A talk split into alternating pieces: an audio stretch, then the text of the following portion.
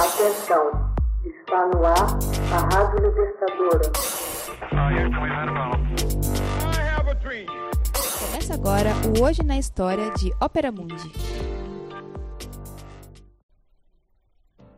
1 de junho de 1967, Beatles lançam o álbum Sgt. Pepper's Lonely Hearts Club Band.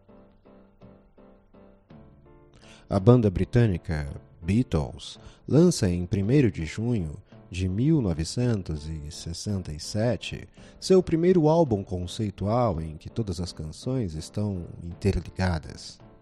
Sgt. Pepper's Lonely Hearts Club Band. Foi um dos álbuns mais vendidos em toda a história da música popular.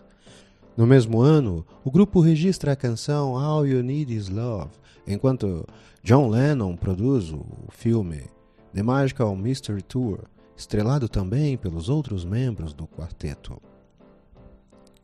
A reação instantânea de Bob Dylan ao álbum recentemente lançado no mercado, levado ao seu apartamento pelo gerente do hotel, onde se hospedava em Londres para uma rápida audição na primavera de 1967, não foi simplesmente de uma consideração amável ao produto oferecido, e sim algo que acertou em cheio, uma verdadeira revolução na arte musical pop.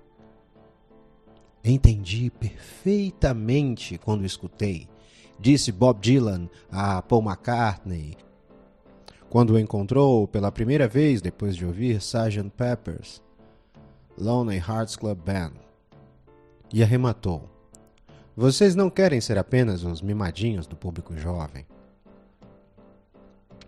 Esse oitavo álbum dos Beatles, gravado em estúdio, viria a ser julgado por muitos dos críticos como o maior e mais influente da história do rock. Rios de tinta seriam derramados em elogios e análises de suas revolucionárias qualidades. Mas o que Bob Dylan captou imediatamente foi o que a gravação significaria para o próprio quarteto. Uma guinada crucial em sua carreira. O disco foi saudado por multidões, consolidando a popularidade e o prestígio artístico de John, Paul, George e Ringo. Escrevendo para o londrino The Times em 67, o crítico musical Kenneth Tynan considerou o lançamento de Sgt. Peppers como um momento decisivo na história da civilização ocidental.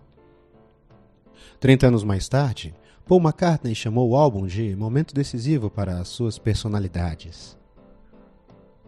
E declarou também: Não queríamos mais ser apenas meninos, nós éramos homens. Assim ele resumiu a mentalidade dos Beatles quando se apresentavam ao vivo, em concertos para o grande público, ou quando se dedicaram a ser uma banda de estúdio.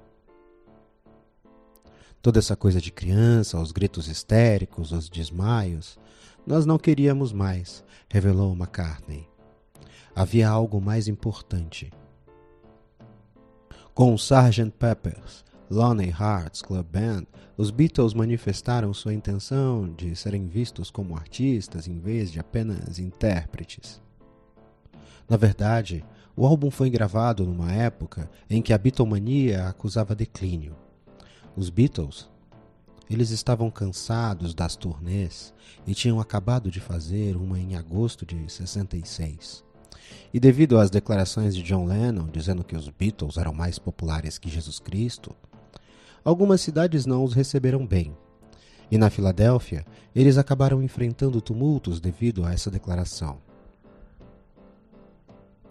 Os Beatles resolveram então se tornar uma banda de estúdio e não mais fazer excursões.